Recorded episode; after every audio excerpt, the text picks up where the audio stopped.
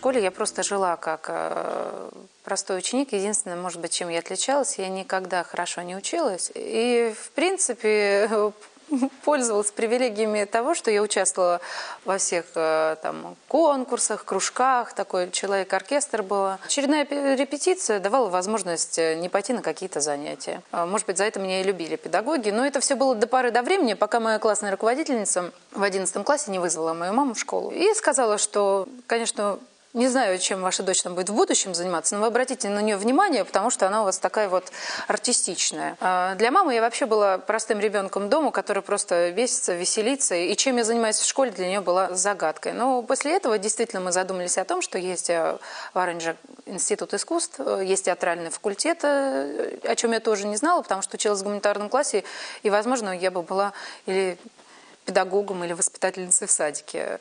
Ну и вот так получилось, что пришла, поступила, получила высокие баллы. И вот здесь для меня все, что касаемо учебы, ну просто мир перевернулся. Очень был сильный курс, вокруг много было талантливых ребят. Они где-то учились в театральных каких-то школах, кружки ходили. У меня ничего подобного не было. И институт перевернул мое сознание в том, что действительно открыл во мне какие-то э, творческие способности, которые я впоследствии использовала уже для выбора профессии.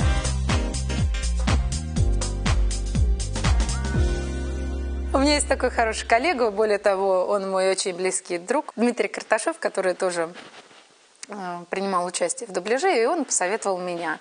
И вот эта первая моя встреча состоялась э, с Сашей как раз вот э, на роли Ларк. И получилось, что первый блин не комом.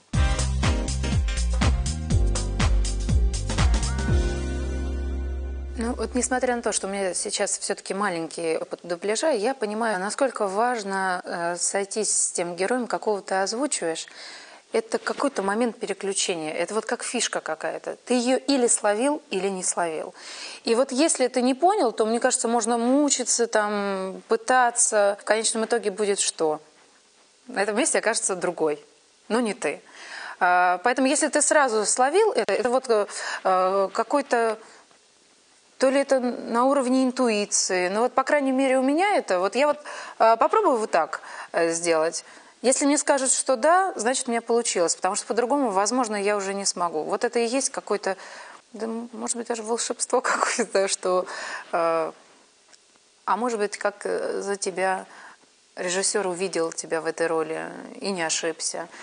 А процесс уже работы впоследствии. От серии к серии набираешь, набираешь, и уже буквально там э, со второго момента э, какого-то сложного, драматичного или комичного э, действительно начинаешь уже жить этим героем. И уже все проще и проще становится, и уже сопереживаешь уже веселишься, стараешься как можно э, больше уже себя поставить на место героя. А сказать, насколько он это сделала бы я так, как она, или я сделала по-иному. Вот у меня, допустим, этого вопроса даже не возникает, потому что все выстраивается в такую логичную цепочку.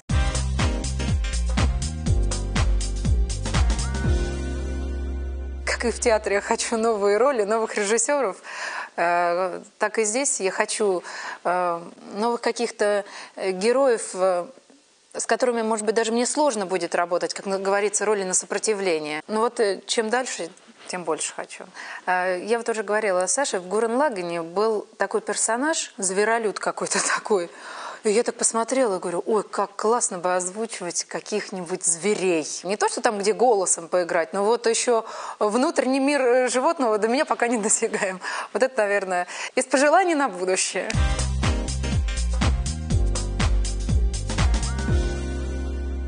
Я помню, мне очень нравилось э, все, что касается Ларк, несмотря на то, что Саша предупреждал меня о том, что это э, более сложные моменты, но мне очень нравилось э, читать монологи. вот какая она была в начале и как она этот же текст произносит в конце. У меня получилось, что как будто я какой-то этап в жизни пережила вместе с ней, произнеся один и тот же текст абсолютно по-разному. Вот это очень интересно. И наверное, еще один очень важный момент. С Ноном после грубо говоря, предательства, когда оно появляется вновь, и я просто выливаю на нее все, что я не могла ей сказать до этого, и про дружбу, и про то, что вот ты в трудный момент не пришла, а мне так надо было, ты не помогла, убежала. Вот доверять сейчас, не доверять, а вдруг ты меня опять предашь. И там э, столько эмоций, там и слезы, и крик и до хрипоты, и она даже кричит, ты дура, Нона, но в этой дуре есть и любовь к ней, и э, ну вот все чувства, какая-то и женская дружба, и обида. Класс. Вот это вот, наверное, самая моя любимая сцена. Убирается пробел к Все, очень хорошо.